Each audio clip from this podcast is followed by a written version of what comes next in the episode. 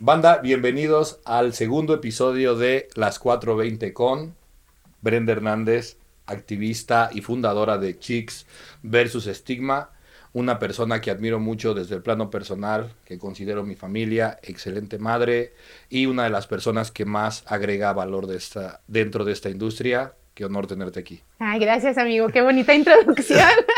gracias por la invitación. Y bueno, tú sabes que es completamente honesta también. Eh, y bueno, la idea de esto, de este podcast, como les comentamos en el episodio anterior, es tratar de romper un poquito los estereotipos, derribar un poco estos muros de desinformación que hay alrededor de la planta. Y nos gustaría hacerlo a través de experiencias personales chingonas como la tuya. Me encanta. Entonces, quiero preguntarte, ¿Cómo fue tu acercamiento a la planta por primera vez? ¿Cómo fue tu primera experiencia fumando? pues fue súper chistosa. La verdad es que empecé, la primera vez que la probé fue súper joven, tenía entre 13 o 14 años. Estaba muy chavita y pues obviamente no sabía absolutamente nada. Conocí a una amiga en la escuela con quien, bueno, ella venía de... de, de segundo secundaria, güey, ¿no? Pues sí, estaba morrita, estaba morrita. Entonces, había una chica que vino eh, a Ciudad de México a vivir, ella venía de Mazatlán, Sinaloa.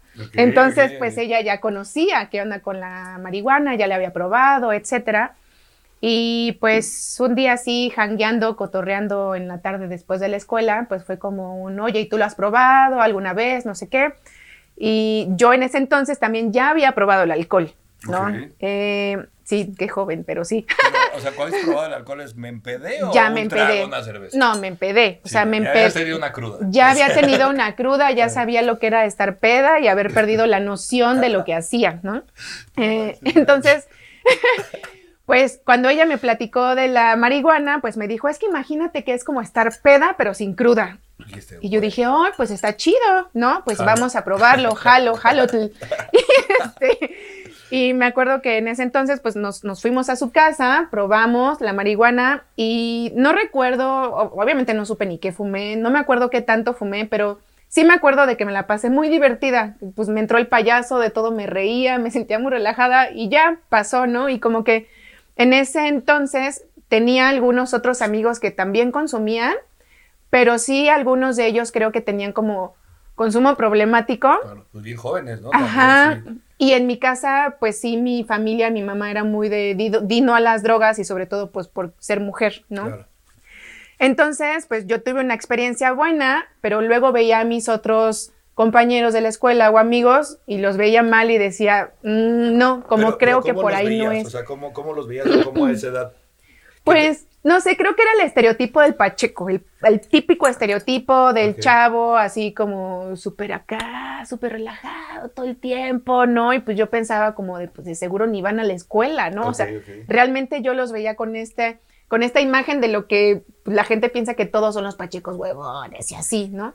Pero... Los amigos eran los huevones. Pues digo, o sea... Los Pachecos. Pues, no sé si eran pachecos, pachecos huevones, pero pues físicamente yo los veía como el estereotipo que todo el mundo me decía, eso es lo que no debes de ser. Ok. ¿No? y este... ¿Y tenían tu edad? Sí, quizás uno o dos años más que yo, si eran como de otra generación, pero sí como que me empezaba a dar, pues miedito, ¿no? O sea, miedo de decir, es que qué tal que sí me vuelvo adicta. O qué tal que pues termino dejando la escuela, o sabes, o sea, también pues a esa edad Sí, o sea, mi realidad era esa. y después con el paso de los años, como que yo de repente llegaba a fumar muy de vez en cuando, pero como que cuando alguien me regalaba o, algo. Después de esa vez dejaste, ¿no volviste a fumar un rato? Sí, volví a fumar, pero era más como cuestión social. Si alguien en una fiesta traía, era como que le doy un toquecito y ya. Ok.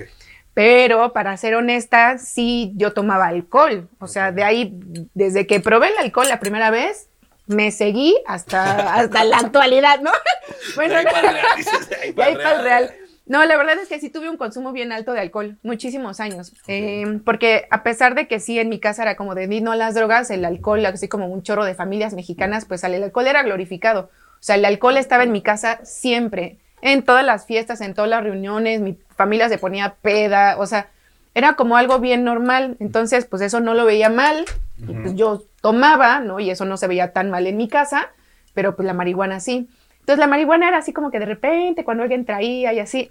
pero empecé a tener malas experiencias porque pues como le entraba al alcohol, me empezaban a dar las pálidas. Sí, sí. Entonces sí tuve pues varias experiencias no tan gratas en las que pues estando así en la borrachera de como ahorita vengo y me voy a vomitar o ahorita regreso, ¿no? O no sé, o sea, me la pasaba mal, me ponía muy mal, me quedaba dormida, este, pues realmente pues, Es que- pues sí agarraba sí. La, la cruzada fea. No, porque, y eso que dices de, la, de combinarla con el alcohol, o sea, yo creo que cuando tú fumas primero, a ver, a ver si tú coincides, cuando tú fumas primero antes de consumir alcohol, consumes menos alcohol. 100%. Sí.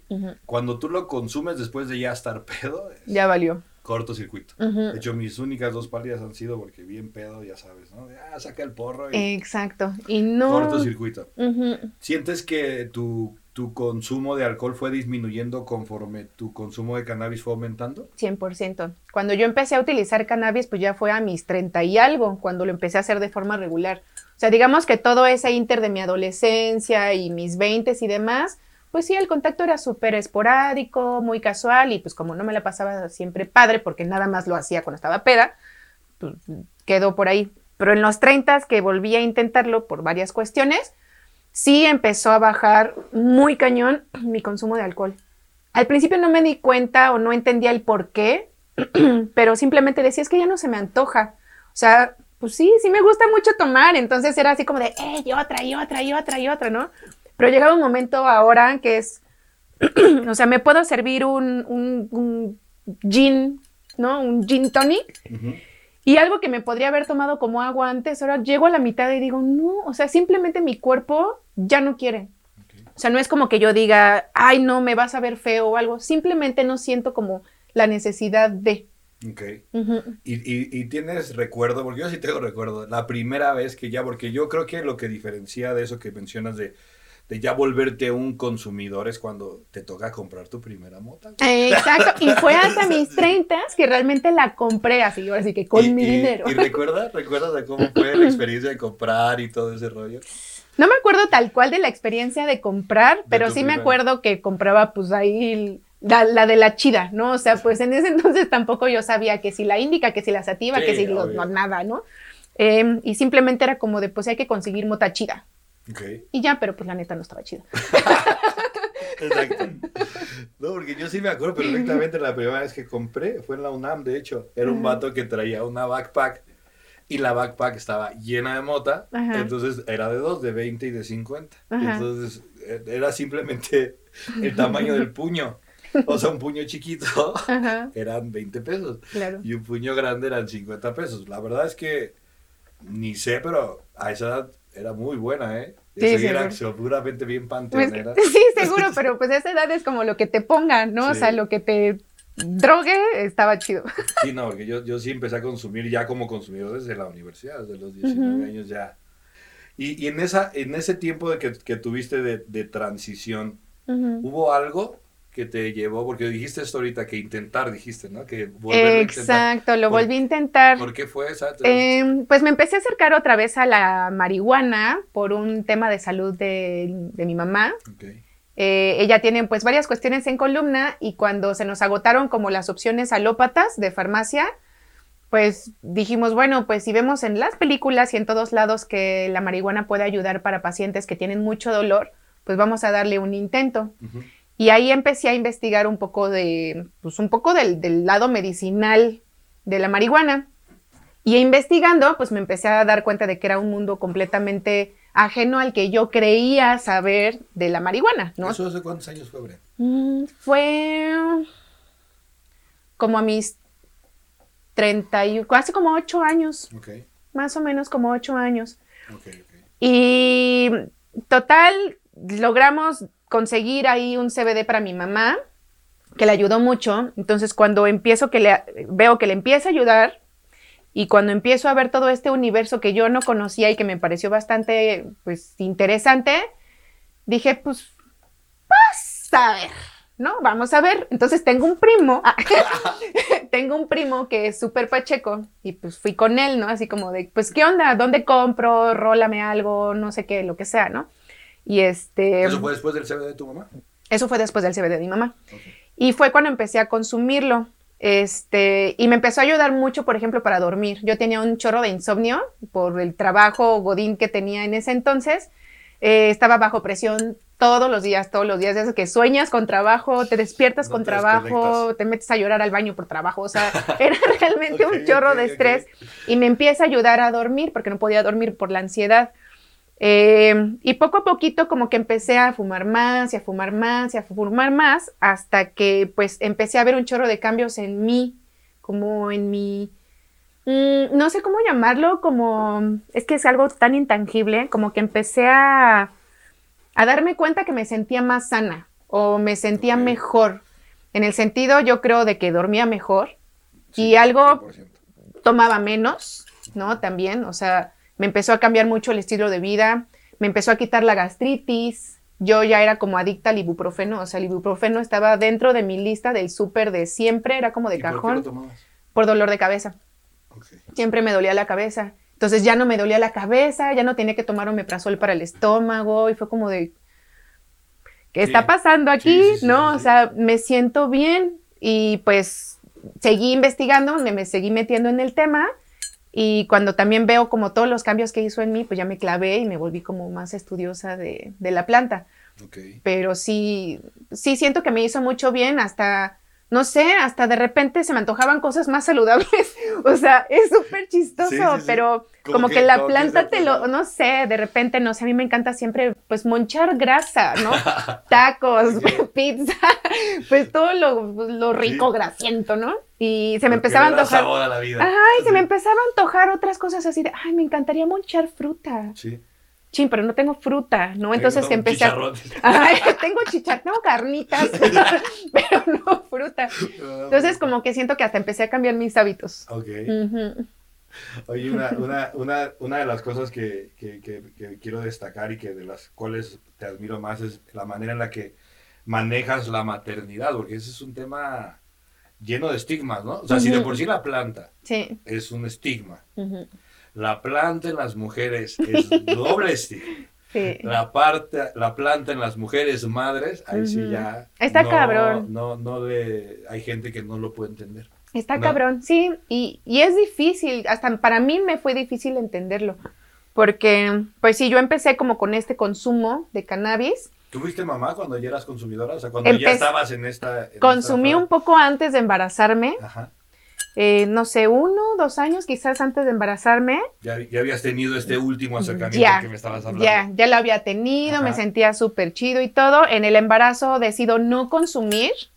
Eh, porque no tenía tampoco como la información en ese momento para decidir si quería o no hacerlo, entonces dije, no, pues mejor, para, no, errarle, no lo hago, lo dejé, eh, pero cuando nació mi hijo, pues sí, o sea, para quienes son madres y padres, pues sí, la neta, el tener un bebé en casa es una locura. Entonces, em, pues sí empezaba a tener otra vez como cambios de ánimos. Obviamente no duermes, ¿no? Este, toda tu dinámica cambia y a veces puede ser frustrante, ¿no? De que tienes que estar cambiando pañales cada tres horas y, y este, y estar lavando ropa montones todos los días. O sea, cambia tanto que no te imaginas que al momento es bastante estresante, ¿no? El tener como que, cambiar todo. Eh, cambia la vida. Te cambia la vida. Entonces yo decía, bueno, voy a fumar para poder dormir o para estar más tranquila. Ya después de mi periodo de lactancia y todo ese rollo, eh, decido volver a utilizarla y para mí mi maternidad, siento que mi maternidad es mucho más sana gracias a la planta. Y con esto no quiero decir como que mm, me ponga high para ser mamá. Sí, sí, sí. No, para nada. Al contrario, siento que cuando estoy en momentos en el que ya quiero gritar, ¿no? Y quienes son madres, nadie me puede decir que en algún momento hasta ha pasado por tu mente, ¿por qué lo hice? Lo quiero ahorcar, ¿no? O sea, ha pasado por las mentes de todas nosotras. Y el poder tener una herramienta, que para mí eso es la, la cannabis, es una herramienta que puedo utilizar junto con muchas otras más para poder llevar mi maternidad más tranquila sin salirme de control.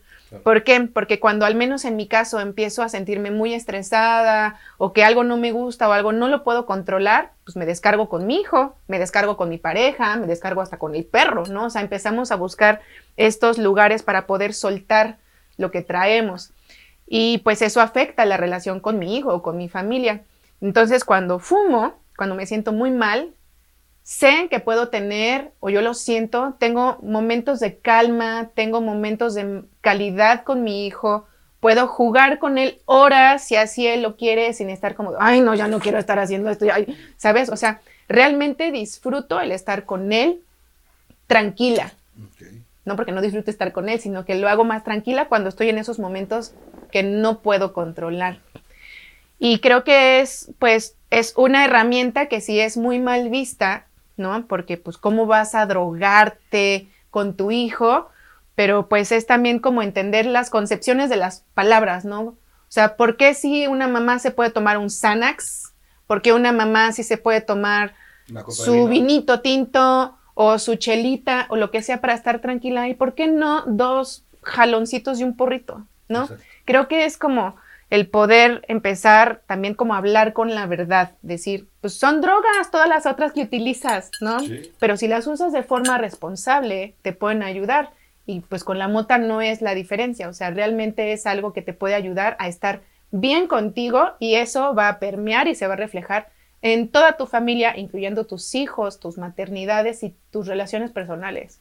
Claro, no, y eso es algo que, que yo, yo, yo comparto o sea, no creo que haya unas mejores que otras, definitivamente. O sea, hay unas que hacen más daño que otras, pero al final yo creo que todo termina quedando en una cuestión de elección y de libre albedrío, ¿no? De Tal que tú cual. elijas, pues al final, con qué medicina o con qué droga quieres, pues tratar estos temas que me estás diciendo. Exacto. Y aparte, por ejemplo, siento yo que, o sea, yo que me empecé a dedicar a esto ya teniendo a mi hijo, yo renuncié a mi trabajo y ya me empecé a dedicar full time a cannabis.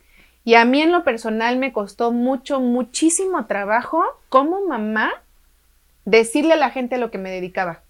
O sea, este hecho de, por ejemplo, en la escuela de mi hijo, así de, ¿y qué hace tu mamá? ¿A qué se dedica tu mamá? ¿No?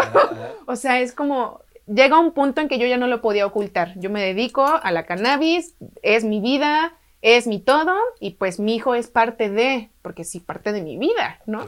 Entonces, el, hasta poder romper como esos estigmas propios, o sea, ya me empezaba a valer gorro lo que pensaran los demás de mí, porque ahora sí que nadie más que nosotras somos las que sabemos lo que estamos haciendo, ¿no? Y si lo estamos haciendo bien. Pero sí el poder como romper yo misma con mis propios miedos, creo que fue como la parte más difícil de que fuera yo con la directora de la escuela a decir, sí, hola, directora, yo me dedico a la cannabis, sin que me diera pena o sin que me sintiera juzgada por las personas, ¿no? O sea, realmente hasta yo decía, pues nadie va a querer janguear con mi hijo, ¿no? Nadie nos va a invitar a sus casas o a los festejos de cumpleaños, pues porque no vayan a invitar a la mamá drogadicta, ¿no? Ajá, la familia de Pachecos o algo así. La familia de Pachecos, la familia Pacheco. La familia Pacheco. Entonces sí como que esa parte fue la que más trabajo me costó de salir del closet, salir del closet como mamá. O sea, ¿tú cuántos años tiene tu hijo? Seis. Ok, eh, obviamente ya se da cuenta. ¿Tú, Claro. ocultas el consumo de tu hijo? ¿Tu Eh, consumo lo ocultas? No, no, no, el consumo de tu hijo. No, no. Tu Este- consumo de tu hijo. No, no lo oculto. Eh, también cuando él estaba bebé, es que creo que me han pasado todas las etapas de, de ese salir del closet. Cuando mi hijo estaba muy, muy, muy pequeñito, eh, por ejemplo, me daba miedo fumar cuando él estuviera dormido. Ok. Porque decía, es que qué tal que me pongo bien high necesita algo y yo pues estoy bien high Ok. y pues cómo se lo voy a proveer, Sí, ¿no? exacto. Entonces me daba mucho miedo, entonces no lo hacía, ¿no? Como que de repente de lo omitía. Después decía, bueno, pues nada más cuando está dormido, ¿no? Pues ya entendía yo que no me iba a quedar ahí como esta Sí. persona tirada en el sillón sin poder reaccionar, ¿no? Pues hay algunos que sí, pero bueno. Hay que cuidar las Hay dosis. Pero este, como que yo solita me empezaba a dar cuenta de cómo reaccionaba mi cuerpo ante mi consumo. Entonces después dije, bueno, ya voy a fumar cuando él esté dormido. Pero cuando él empezó a, a crecer y o se dormía más tarde o pues yo dedicándome a este rollo, pues me escuchaba hablar todo el día de cannabis. Y en la casa, pues hay que si el cuadro de que tiene la plantita, o sea, como que la planta siempre ha estado ahí desde que él nació. Eh, Y llegó en un punto en el que dije, bueno, yo no se lo, o sea, no se lo puedo ocultar, ¿no? O sea, yo no puedo estar hablando todo el día de cannabis y con mi hijo así de, nadie diga nada. O sea, ajá, exacto, o sea, que nadie, que no vean nada, que no pase nada. Pues no, o sea, si ya un niño puede ver una botella de Bacardí, ahí, pues a lo mejor nada más se la vas a poner en un lugar donde él no la abra y la pruebe, ¿no? Y fue lo mismo en mi caso. Dije, bueno, no puedo ocultarlo de mi hijo porque a esto me dedico y porque realmente es algo que me gusta utilizar. Entonces, pues él lo tiene que saber.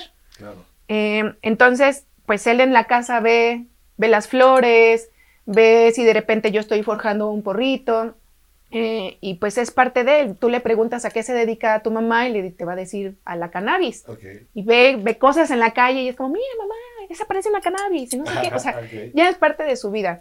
Eh, lo que sí es... Eh, Estás creando un ser humano sin estigmas. Exacto, es, ajá, es, pienso que le tengo que dar el mismo trato que le doy al alcohol o al tabaco o a las medicinas que tengo en casa, ¿no? De eso está ahí, pero no lo puedes agarrar por A, B, C, D, ¿verdad? y tenerlo pues obviamente fuera de su alcance. Y te decía esta diferencia entre normalizar y fomentar porque, porque considero que a veces el alcohol está medio fomentado socialmente, ¿no? No normalizado, fomentado, ¿no? Ajá, sí, yo también creo eso, porque al menos como en lo que, como yo crecí, que sí había alcohol siempre cerca de mi entorno familiar, yo con mis amigos, ¿no? Bueno, pues lo vemos en todos lados, o sea, cuando se trata de alcohol es como, ándale, échate una, ay, ¿a poco nada más esa, órale vaso, ándale, shot y, no, o sea, como que sí, es mucho como que tienes que tomarlo y es hasta una presión social de que, no, pues claro, no, pues sí, entonces sí me lo voy a echar, ¿no? Porque pues como acá todo el mundo me está diciendo que me la tome y no me la tomo. Y al menos yo nunca lo he visto con la mota, o sea, no es como de, ándale, dale un toquecito, o sea, no, es como de, quieres bien, y sí, hay de todo, pero al menos en mi círculo, en mi experiencia, nunca me ha pasado que alguien me diga, ándale, fúmatelo. exacto. y con el alcohol, ajá, y con el alcohol sí me pasó un chorro, o sea, como era también algo tan común en mi casa, o sea, estaba, no sé, siento que fue como un, ahí está el alcohol, tienes que aprender a, tomar, porque así me explicaron a mí, tienes que aprender a tomar, porque como eres mujer, si un día te pones peda, pues no vas a saber qué hacer y te pueden violar, sí. ¿no? Pero nunca me explicaron, pues cómo, ¿no? O sea, nada más era de, tienes que saber tomar, que eso está pues la sí, pues me puse un chingo de como pedas. Eres mujer eres vulnerable, ¿no? Y tienes que hacer las cosas diferentes. Y tienes que hacer las cosas distintas. Entonces sí. digamos que a mí me tocó casi casi que un entrenamiento desde joven en mi casa de tienes que saber, tienes que aprender, tienes, o sea, era como un tienes que tomar para que después no te vean la cara de güey. ahorita ¿no? empieza a practicar. Exacto. Pero pues no, o sea, nunca se me explicó a lo mejor un el alcohol te va a te va a hacer sentir así y así y así hay todos estos tipos de alcohol, cada tipo de alcohol te puede emborrachar de diferente manera, ¿sabes? Como que en realidad nada más fue esa normalización con fomentación, pero nunca hubo educación, o sea, nada más fue toma para que sepas, ¿no? Pues, pues mi proceso de aprendizaje de para que sepas, pues me trajo muy malas experiencias. Sí, definitivamente, y creo que al final es, es como mencionábamos hace rato, es una cuestión de elección, yo creo. Yo no digo que una sea mejor que otra. Definitivamente la cannabis tiene un impacto más allá del recreativo, tiene un impacto medicinal, tiene un impacto industrial que a lo mejor el alcohol no tiene como tal, ¿no? Pero sí siento que en, en, la, en la forma en la que hemos sido educados, creo que una de las cosas que más nos limitan es que estamos muy preocupados por lo que los demás piensen de nosotros. Cañón, ajá. ¿No? Y creo que con el tema de cannabis, al haber sido tantos años un tabú, a veces hace que mucha gente permanezca dentro del closet y, porque si, si, sale del closet van a decir, o sea, tú puedes ser la mejor madre, pero el hecho de que sepan que eres consumidora, y si es bien. Te lo resta, exacto, te lo resta. Que como que te definen, ¿no? O sea, como que te, te, te encasillan en eso. O sea, porque tú puedes tener todas las cualidades de la mejor madre, ¿sabes? Pero si ellos se enteran que eres, ya, eso es automáticamente el tipo de madre que eres, ¿no? Exactamente. Y a veces creo que, al menos a mí me pasaba también como que al principio era como de, no, pero, pero no, es que cómo vas a fumar si ya eres mamá. Exacto. No, es como de, pues a mí no me está limitando en nada, ¿no? Si lo, obviamente, otra vez, si lo haces de manera responsable. Pero Es que todo tiene consumo problemático, o sea, Claro. no solamente la cannabis. No, hasta, es que todo, hasta tomar Coca-Cola, este, hacer ejercicio, este, o sea, te puedes volver adicto a un chorro de cosas, pero pues está justo, creo yo, en el ser consciente de lo que estás haciendo y tener pues toda la información de primera mano, pues para realmente tomar decisiones Claro, bien tomadas. sí. No basadas en sistemas de creencias preestablecidos, ¿no? Que Exactamente. las cosas son así porque tienen que ser así, ¿no? Exacto, y, y creo que sí, o sea, en el tema de, de las maternidades, de lo que hablábamos, pues sí, ahorita en México, si bien se empieza a abrir un poquito más el tema, pues también tenemos aquí en México súper arraigado el rollo de la mamá santa, ¿no? La mamá perfecta, la mamá que todo lo hace bien y que da la vida por sus hijos, y, ¿sabes? Pero pues Claro, el, pro- el problema en México del sexismo está cabrón, o el machismo más bien, o sea, realmente es, es, es algo que se debe de erradicar, pero creo que Ay, está mucho. muy arraigado, inclusive hay mujeres machistas. Ah, 100%. Ajá. Habemos mujeres machistas, violentas y demás, que pues viene siendo como de este mismo sistema de creencias Exacto. en el cual crecimos, ¿no? Sí, que, que, que, que, que al final terminan emitiendo estos juicios y que a veces no, no, no te limitan de, de que realmente empieces a normalizar estas cosas a través de la información, ¿no? Porque yo particularmente, el, el- mi consumo recreativo de cannabis versus alcohol, pues el alcohol, después de que lo consumo, me, me hace sentirme enfermo. Sea, las Sí. crudas para mí No, son... es horrible. es una enfermedad. Es horrible. Yo dejé de tomar alcohol por una cruda. O sea, realmente de, de que ese día traía, ¿sabes? Como dolor de cabeza, náusea, vómito, estaba con unos temblores, así fue, ¿no? Y Sí, nunca me ha pasado con la cannabis. O sea, Exacto. independientemente de eso, que como te digo, es, un, es una opinión personal, a mí no me gusta sentirme así. Y hay gente que ya está acostumbrada a sentirse así, que hasta lo disfruta y, y también hace de las crudas un evento, ¿no? Sí. Las vuelves a conectar, Las sí, que también creo que eso fue justo como de las últimas que, que, que, que me eché mis borracheras de esa que conectas dos días. Exacto. Y sí, al día siguiente estaba igual que tú, me temblaban hasta las extremidades, Sí. o sea, no, feo, muy feo. Pero, pero es curioso que al final algo que, que te genera eso, porque el- tu cuerpo te está, tu te cuerpo está reaccionando a algo que le diste, ¿no? O sea, tu cuerpo te está diciendo, güey, no está bien. No, Exactamente. no, no, tampoco estuvo tan cool. Y eso sea algo completamente normal, ¿sabes? Con todas las implicaciones, porque, o sea, yo lo que yo he hablado con, con, con algunos amigos que todavía no están tan inclinados hacia el tema, yo les digo, a ver, cuando tú estás fumando, lo que menos se te antoja es manejar, güey. ¿No? Quieres quedarte ahí. Sí, exacto, así como de, prefieres- "Mm, qué mejor hueva, pido", ¿no? sí. Y en cambio, cuando estás tomado, dices, nah, yo voy a manejar. y- o sea, me ha pasado, digo, te hablo no, Sí.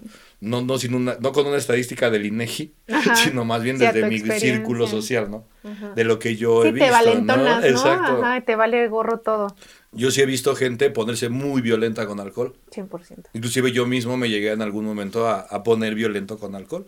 Sobre todo cuando traes pedos, ¿no? De acuerdo. que te pones mala copa y todo eso, que es como el, te- eh, con el alcohol sacas todas esas cosas, que yo no he visto que con la mota pase.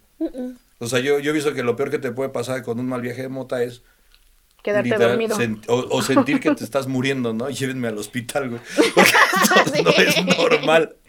No, De pero para acuerdo. nada te pones violento, para nada te envalentonas. O sea, creo que sí es, es algo que para mí nunca me ha hecho sentido, ¿sabes? Sobre todo, olvídate del tema regulatorio Ujú. que al final eso es como que la base, pero la consecuencia de toda esta prohibición, o sea, creo que, y principalmente en una sociedad como la mexicana, donde tenemos un sistema de creencias religioso muy arraigado, para no entrar en temas, De acuerdo. ¿no? De acuerdo. limita mucho esa, pues, ser, ser auténticos, ¿no? Que, que, que tiene que ver mucho para mí la planta, con, con ser realmente quien eres tú. O sea, porque muchas veces con la planta no puedes ocultar a veces, no puedes fingir. Y también, es que no creo, yo creo que hasta dejas de fingir contigo mismo, ¿no? O sea, te empiezas a, no sé, siento que tiene una parte muy, muy grande de introspección la planta. Definitivamente. Y, pero, pero también lo veo en la parte social. O sea, yo, yo no veo tan fácil que cuando estés socializando y estés bajo, el, bajo el- ahora sí que la influencia, Ajá. Ah, la influencia de la hierba. la influencia de la hierba que te, creo para mí que te hace auténtico. De acuerdo. No sé tú qué pienses. Pues sí, siento que en mi caso, pues sí, como que soy más yo, ¿sabes? Como que me escucho más, me entiendo más, me analizo más y llego a saber más cosas de mí que a lo mejor antes pues nunca me había dado cuenta o no percibía o ignoraba. Y te rodeas de gente con la que te sientes cómodo. De acuerdo. No, o sea, esa es la otra, o sea, que, que no haces cosas así por compromiso, porque cuando tú, a mí me pasa que cuando, cuando fumo y estoy con gente que no me cae tan chido, es más evidente, ¿sabes? Como que a veces no lo puedes ocultar. A veces, es, o sea, creo que sí te pone más sensible a esas energías, ¿puede ser? Pues puede ser, no sé si a las energías o a escuchar como tu, como tu, este, ¿cómo se llamaba? Como tu grillito. Sí. Tu, tu Pepe Grillo. Todo es mental. Creo yo que sí. Creo yo que sí. O sea, siento que al momento de que empiezas a adentrarte en tu conciencia, o sea, en ti, en ti, realmente escucharte a ti y escuchar tu cuerpo, que es algo que a mí me ha ayudado mucho la cannabis, siento que puedes llegar, al menos a mí me ha pasado, que llego a esas conclusiones de qué es lo que quiero, cómo me siento más cómoda, con qué tipo de personas, si me siento más cómoda conmigo misma. Es que a mí, a mí me ha pasado que gente sin conocerla, cuando estoy pacheco, nomás no.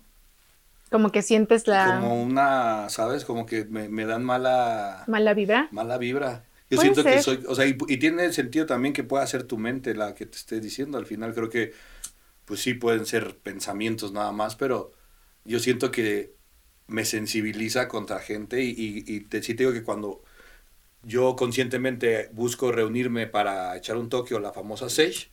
A veces lo hago por compromiso, no te voy a decir que no, en un evento social o algo así, pero con los que continuamente lo hago son gente con la que me siento cómodo. De acuerdo. Que me siento a gusto. Y si no, ¿para qué? Sí, también es como para compartir un momento chido. Exacto, porque creo que es algo. Y de hecho, es algo de las cosas que, que está más chida de, de cómo te conocí.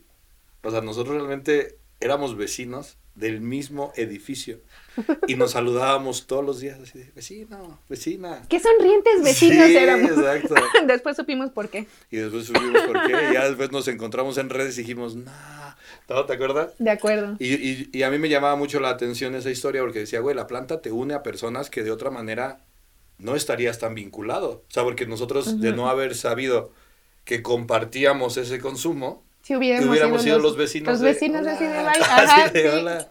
No, y lo que hace que, que des ese paso es personas con las que compartes esa parte. De acuerdo. ¿Tú, ¿Tú, todavía socializas con mucha gente que no consume? Mm, no. ¡Ay, no! ¿Sabes qué me pasa? Que todavía mucho de mi círculo, pues son pedos. Ok. Y no me siento a gusto ya con, la, con el ambiente de la peda. O sea, ya me... Sí, es diferente, ¿no? Siento que me he alejado mucho y no porque no quiera estar con ellos, me, gusta estar con ellos, pero sobria, ¿no? sobrios todos. Pero como que, pues sí, siento que, que la planta me ha justo llevado a conocer a otras personas con el mismo interés y que estamos pues en la misma frecuencia en el sentido de qué es lo que queremos o qué es lo que nos gusta. Porque sí, o sea, en mis círculos anteriores, pues ya no me siento identificada, o sea, me da no sé, suena feo, pero me da hueva estar, por ejemplo, en una peda, porque ni entiendo qué es lo que está pasando. Siento que la borrachera te hace debrayar cosas que al menos a mí ahorita, en, este, en esta etapa de mi vida, ya no me llaman la atención. Y lo he intentado, lo he intentado. Y no ha sido por falta de intento. No, o sea, de verdad hasta lo intento. Digo, bueno, y si me pongo un poquito peda para estar como en el mismo flow, pero no, o sea, el alcohol en mi cuerpo ya no. ¿Qué es algo que pasa? Digo, tengo, tengo, tengo conocidos de los dos, los famosos pachipedos, que yo lo que yo les digo a ellos, o sea, definitivamente hay gente que lo puede combinar, pero sus consumos de alcohol son mucho menores a lo que, a lo que consumían antes de. De acuerdo. O sea, no puedes llegar a un consumo muy elevado. Sí, no, no, no. Pero también es, híjole, es que hasta también te puede pasar con la hierba. Por ejemplo, una vez me pasó... Eh, que ya me creía como yo muy la, muy salsa de la mota y denme todo, yo ya aguanto todo, ¿no? O sea, creo como que también está el, saber conocerte tu cuerpo en referencia a la cannabis. Eh, me, fui con mi familia a Seattle y pues allá haciendo legal, ¿no? Llegué al dispensario así de, dame tu hierba índica más fuerte que tengas, ¿no? Ya, pues claro, así el bot tender, así, claro, sí, toma este, me llevo un pre-rolado. No te miento, amigo, o sea, fueron tres toques y estaba yo en otro planeta. O sea, literal perdí la noción del lugar, del tiempo, o sea, de todo. O sea, decía yo, le decía a mi pareja, güey, dime qué hicimos esta mañana.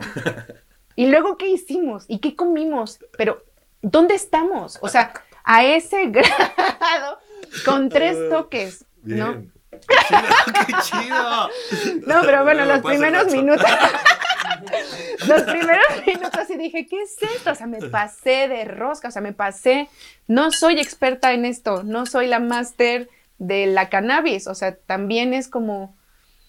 Pues ¿Qué? saber hasta Sí, dónde obvio, llega obvio. tu. Consumo responsable, ¿no? Ajá, es conocer tus dosis. Porque creo que todos tenemos ese cuate, ¿no? Que le pasa el porro y le dices, güey, está fuerte. ¿Tú qué me vas a decir? Y termina palideado. Siempre es, Sí. es el que termina palideado. Oye, y, y, y, ahorita quiero retomar lo que, que me dijiste hace rato que, que me llamó mucho la atención porque creo que muchas personas no hemos todavía del todo hacer. Y que cuando en su momento tú me lo compartiste y tomaste esa decisión de cortar esa red de seguridad del trabajo Godín que no disfrutabas. Ajá. ¿no? Para meterte de lleno al tema cannabis, porque dices, me dedico a la cannabis. ¿Por qué? ¿Qué pasó? ¿O qué te hizo en ese momento tomar esa decisión? Porque la verdad es que eh, está cabrón. Está cabrón. Definitivamente está cabrón, sobre todo cuando estás acostumbrado a, a una seguridad, a un, ¿sabes? ¿Por, por qué ese riesgo? Siendo madre, güey, que es todavía doblemente. Pues no sé, a veces me pregunto por qué. no sé, creo que realmente. Lo. Realmente la planta me enamoró. Así, chin, todavía Sí, sigo arrepentida. No, la verdad es que todo ha sido mega sorprendente. O sea, si tú hace 10 años me hubieras preguntado, Bren, tú, tú te vas a dedicar a este rollo. O sea, diría, estás loco, güey, ¿qué te pasa? Olvídalo. No, o sea, Estás marihuano. Estás marihuano, así, exacto. O sea, nunca me lo hubiera imaginado, pero siento que, siento que estoy en el momento correcto, en el lugar correcto, haciendo lo correcto. O sea, siento que en el momento en que yo empecé a emprender en cannabis, que pues nada más era como ser un spot informativo para mujeres, ¿no? Eh, pues todo empezó a revolucionar, todo empezó a crecer, la gente me empezaba a preguntar, me empezaban a pedir cosas, me empezaban a pedir productos, o sea, como que siento que estuve cuando tenía que estar. Y todo empezó a crecer tanto que algo que empezó como un hobby, pues empezó a tomar la mayor parte de mi tiempo. Cuando yo trabajaba de Godín, pues yo trabajaba pues en el horario tradicional, ¿no? Del, del mundo Godín. Este, Pedita el viernes. pedita el viernes, exactamente. Em, pero pues sí, con estabilidad, ¿no? Pero mm, me empezó a exigir tanto el cannabis y para mí es algo que realmente ha cambiado mi vida. O sea, por más cursi que suene, yo soy otra Brenda después de la mota. Y soy una Brenda que me, que me gusta, ¿no? Que me, que me, que si me te gustaba más esa Brenda. no, me encanta más la Brenda actual. Ajá, muchísimo más. O sea, llegó, llevó mucha felicidad a mi vida, llevó mucha salud, que cuando vi que esto empezó a crecer y crecer y crecer y crecer y crecer, dije, pues es que este es el pedo. O sea, voy a hacer algo bien por alguien más, porque ya me ayudó a mí, ¿no? Porque sé que le ha ayudado a otras personas. Entonces, pues, ¿por qué no? Y sí, me empezó a exigir mucho más tiempo y más tiempo y más tiempo y más tiempo, que dije, pues bueno, es, es como la oportunidad de oro, ¿no? De decir, tengo la oportunidad de poder tener este negocio que está creciendo, que es algo necesario y que me hace mega feliz. Ok, va, está chingón. Sé que voy a sacrificar mucho, pero no sé, creo que puse cosas en la balanza. También yo ya estaba viviendo en mi trabajo corporativo. eh, pues ya un momento de mi vida llevaba casi 20 años dedicándome a lo mismo, eh, que si bien iba aprendiendo cosas diferentes o tenía diferentes posiciones y demás, pues ya era algo que no me exigía a mí personalmente.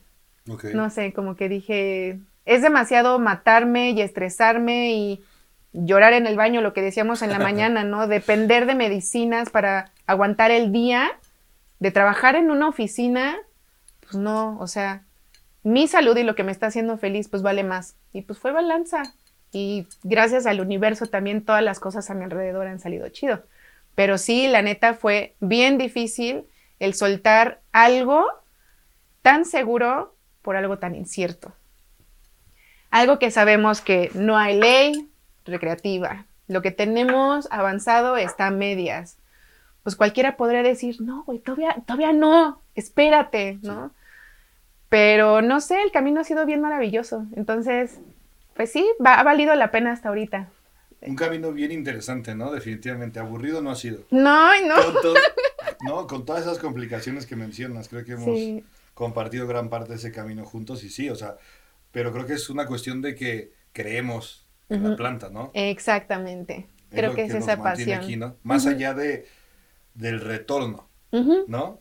Que al final el retorno viene cuando haces lo que amas, sea lo que sea, ¿no? Bueno, pienso, por eso dicen los que saben más. pues sí, sí, no sé, creo que sí, la pasión me, ganó. una, una de las cosas que más me, me, gusta de tu proyecto, porque yo siento que la industria de la cannabis, por lo menos de lo que yo he visto aquí en México, es que sí hay una igualdad entre hombres y mujeres que están llevando esto, a diferencia de otras industrias. O sea, yo sí veo es, más, veo más mujeres relevantes como tú en la industria que hombres, te, te soy franco. Sin embargo, siento que tú le das un enfoque muy, pues no sé si sea la palabra correcta, muy feminista, ¿sabes? Por ese tema de mujeres, consumo, información, todo eso, ¿no? O sea, ¿tú, ¿tú te consideras así como feminista, activista en, el, en ese sentido? Pues mira, primero te voy a responder la primera parte que dijiste, que éramos más mujeres que hombres en la industria hoy en día. Visibles. Visibles. Sí, sí, lo creo. Eh, y creo que ha sido también como un camino bien complicado porque así como se tiene el estigma de la planta de es, es, muy masculina, la imagen que se le ha dado a la planta, creo que también lo fue la industria muchísimos años. O sea, siento que todo el poder que ha agarrado la mujer en esta industria, al menos lo que yo he visto, esto es muy en mi experiencia, no tengo data para sustentarlo, no es una estadística, real, pero siento que estamos agarrando más power desde hace 8, 9 años y tiempo atrás siempre fue como una industria muy masculina, o al menos esa es mi percepción y lo que a mí me ha tocado ver. Y lo ves pues justo desde los productos que ves de consumo de la planta, todo es masculino calacas, este, cosas toscas. Ajá, o sea, siempre muy como agarrado también a una sobresexualización de la mujer, ¿no? Siempre la cannabis es esta chica ultra sensual, buenísima, fumando, ¿no? O sea, hay, hay diversidad, ¿no? Y es esa diversidad la que, pues, creo que yo me he tratado de enfocar en, con mi proyecto. Eh, no me considero feminista porque creo que me falta mucho que aprender para ser feminista, porque siento que la... Por un lado tienes la teoría, ¿no? De poder saber qué es el feminismo, eh, todo lo que implica social, culturalmente y demás, pero también es cómo yo actúo en la sociedad. A veces todavía me cacho haciendo cosas machistas o haciendo cosas que para nada se considerarían feministas, ¿no? De vez en cuando me cacho a lo mejor juzgando a otra mujer o haciendo cosas pues que no están chidas, ¿no? Y es como parte de ese aprendizaje que yo todavía pues llevo recorriendo y pues tratando de aprender cada vez más y no en esta cuestión del feminismo de las mujeres contra los hombres y esas cosas, concepciones raras que también hay del feminismo en muchas partes del mundo, sino pues que realmente llegue esta cuestión de del ser iguales, ¿no? De ser tratadas iguales, de, que todas las reglas apliquen iguales en cuestiones, pues de todas las cuestiones de la vida, ¿no? O sea, desde este hecho de cómo me criaron a mí, ¿por qué me tienen que criar diferente porque soy mujer? Si podemos cumplir como los mismos roles en la sociedad, hombres y mujeres, o tener las mismas oportunidades, o ya sabes, como esta igualdad que, que se busca. Y a pesar de que con Chicks, pues sí, me dirijo a las mujeres y así fue como empezó todo, pues, híjole, es un tema bien complicado porque yo no puedo, yo no puedo ser algo o mostrar algo que yo no soy. Entonces, siento que, que lo que yo soy es lo que trato de transmitir en Chicks. Para mí no hay géneros, para mí no hay como que tú eres mujer, tú eres hombre y San se acabó, o tú perteneces a la comunidad LGBT o lo que sea. O sea, siento que realmente todos somos uno. O sea, realmente lo creo, lo siento, lo vivo, lo vibro y así. Entonces, en este aprendizaje que he tenido, pues sí he tratado de ser siempre multigéneros. Sí hay un enfoque especial para mujeres, sí. ¿Por qué? Por lo que yo viví siendo niña o todo lo que viví en toda mi vida al ser mujer, ¿no? Pero, pero pues siempre pensando en pues la diversidad. No puedo cerrarle la puerta a alguien que está dispuesto a entrar, por ejemplo, en la tienda. Claro que todos los hombres son bienvenidos, todas las personas todos los seres de este universo son bienvenidos, pero... Ajá, pero, ajá, pues sí, pero sabiendo que esas personas que van a estar en mi entorno van a como tener el mismo pensamiento. Claro, porque el concepto vibrar chido y estar chido y comportarse chido y actuar chido y ser chidos. O sea, pues sí, es. Más también soy mamá de un niño. Sí. Y yo lo que quiero es que cuando mi hijo sea grande, realmente pues pueda tener estos espacios en el que no importa si él es hombre o en el camino de su vida decide ser lo que sea, pues que pueda convivir con todos sin que hayan estas limitantes. No, entiendo. O sea, porque al final quizá como concepto nació así, pero fue trascendiendo, ¿no? Fue trascendiendo. ¿Hace cuánto que nació el concepto ya? ¿Cuánto tiempo tiene Chicks? Ya, que nació tiene como, que serán como cuatro años más o menos. Ajá. ¿Y te imaginabas alguna vez que iba a estar Jamás, no, jamás, amigo, jamás en la vida. O sea, todo, te lo juro que todo, siento que sea como unido, todas las piezas sean unidos porque estamos en el lugar correcto, en el momento correcto. Entonces estás contenta, Gama, ¿dónde te ha traído todo esto, no? Sí. Eso merece un porrito, ¿no? Sí, amigo, sí. Por eso estoy tan contenta también. Nada, ah, por todo y por estar aquí y, ah, compartir este tiempecito. Oye, pues querida Brenda, muchísimas gracias por tu tiempo. De verdad, sabes que te quiero mucho y te admiro mucho. Y bueno, para cerrar, ¿tienes algún mensaje, algún comercial, alguna recomendación que quieras dar? Este, pues recomendación, consumen responsablemente, cuiden sus dosis, tomen agüita y para las pálidas tomen CBD. Usen bloqueador. Ajá, usen bloqueador, protéjanse.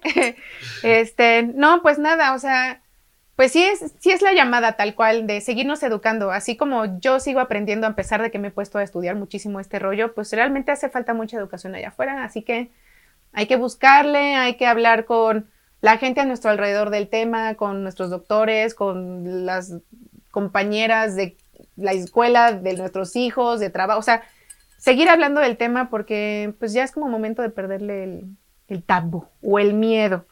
Y pues invitarles a que puedan también como seguir los proyectos que se están haciendo desde este lado, en Chicks versus Estigma, eh, pues tenemos las redes sociales, en Instagram, arroba Chicks versus Estigma, eh, www también.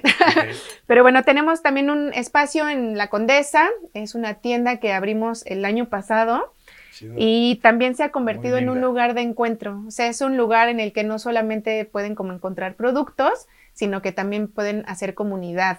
Ahí hacemos como muchos círculos, hacemos muchos talleres, hacemos mucha labor eh, persona a persona para poder compartir experiencias, seguir aprendiendo y pues bueno, también sacarle como todo el, el beneficio que tiene pues la cannabis como planta de poder. Entonces... ¿Cuál es la dirección?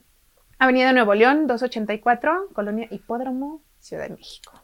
Está bien bueno, ¿eh? Ajá. Muy recomendado el spot. Sí. Pues bueno, Brent, muchas gracias. Muchísimas gracias, muy. Y gracias a ustedes por seguirnos. Buenos humos.